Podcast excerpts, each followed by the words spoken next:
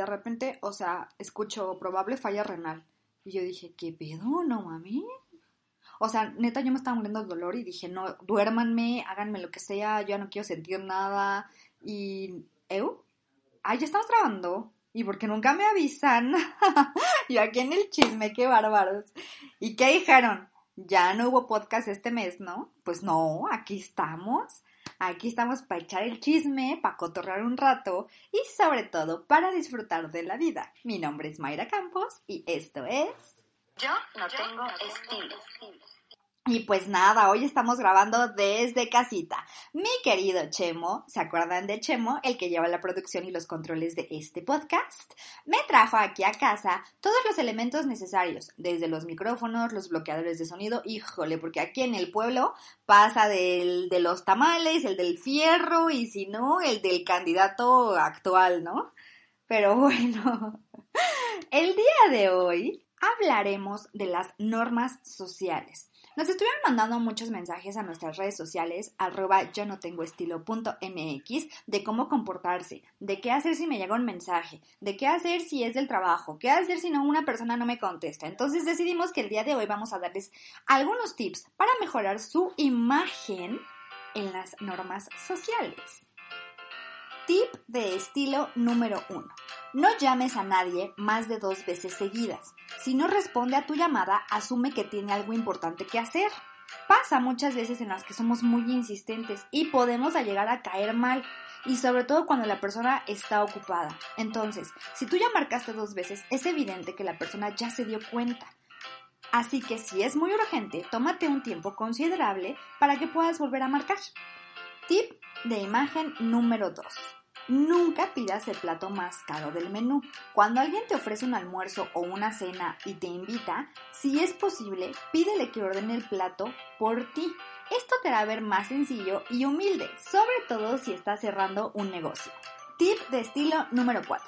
No hagas preguntas incómodas, tipo, ¿no te has casado? ¿No tienes hijos? ¿Por qué no te compraste una casa? Mejor te hubieras comprado un auto.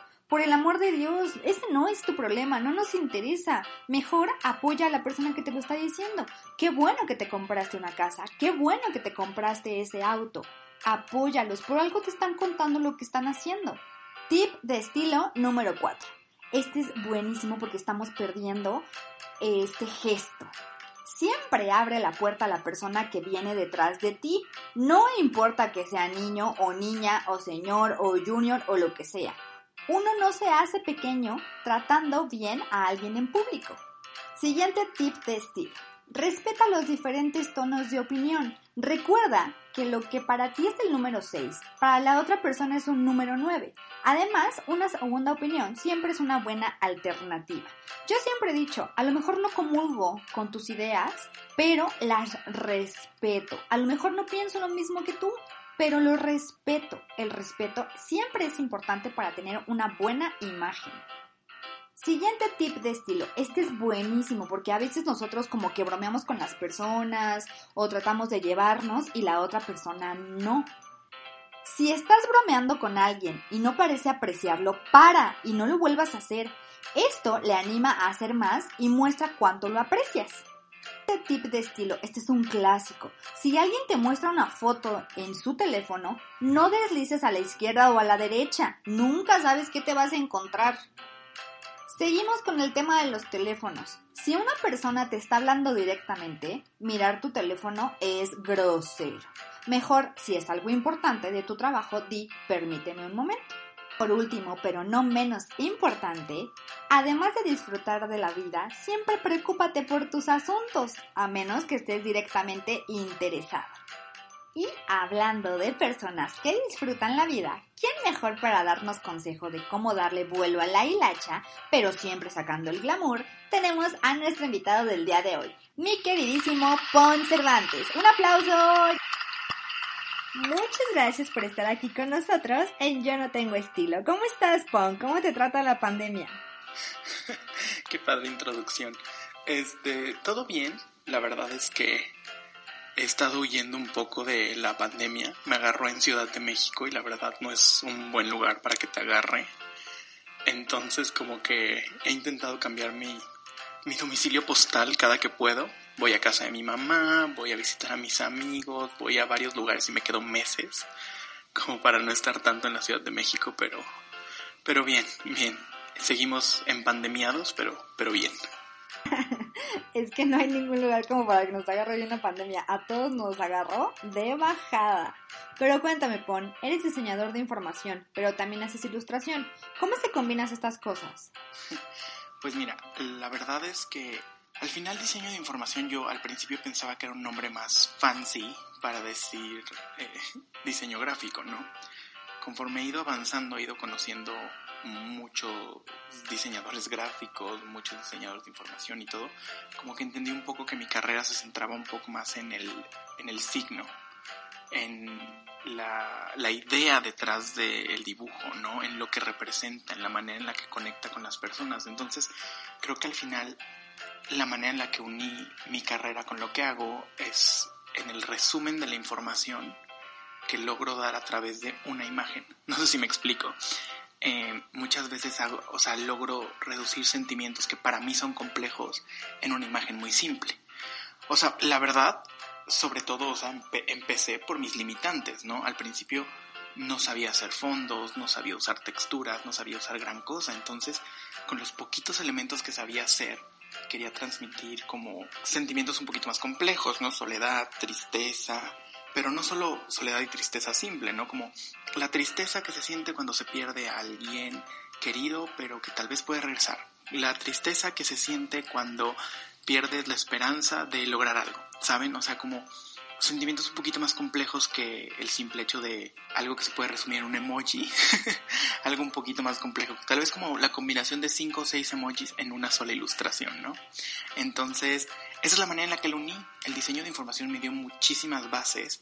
Me acuerdo de una clase que me dieron que era creo que de comunicación, no, no, sé qué era, que era como escuelas teóricas de la comunicación o algo así súper raro, que cuando la llevé yo estaba impactado, era como de, cómo se habla frente al escenario, cómo se habla detrás del escenario y así como toda la clase hablaba de, de, cómo se expresan las personas frente a, un, a cierta clase de público, frente al público que conocen, frente al público que desconocen y es como, era tan impresionante y se me quedó súper grabado como de, wow, no puedo creer que la clase que más me ha abierto los ojos acerca de cómo comunicar ni siquiera venía en mi plan de estudios, ya saben, o sea, era era de otra escuela completamente diferente.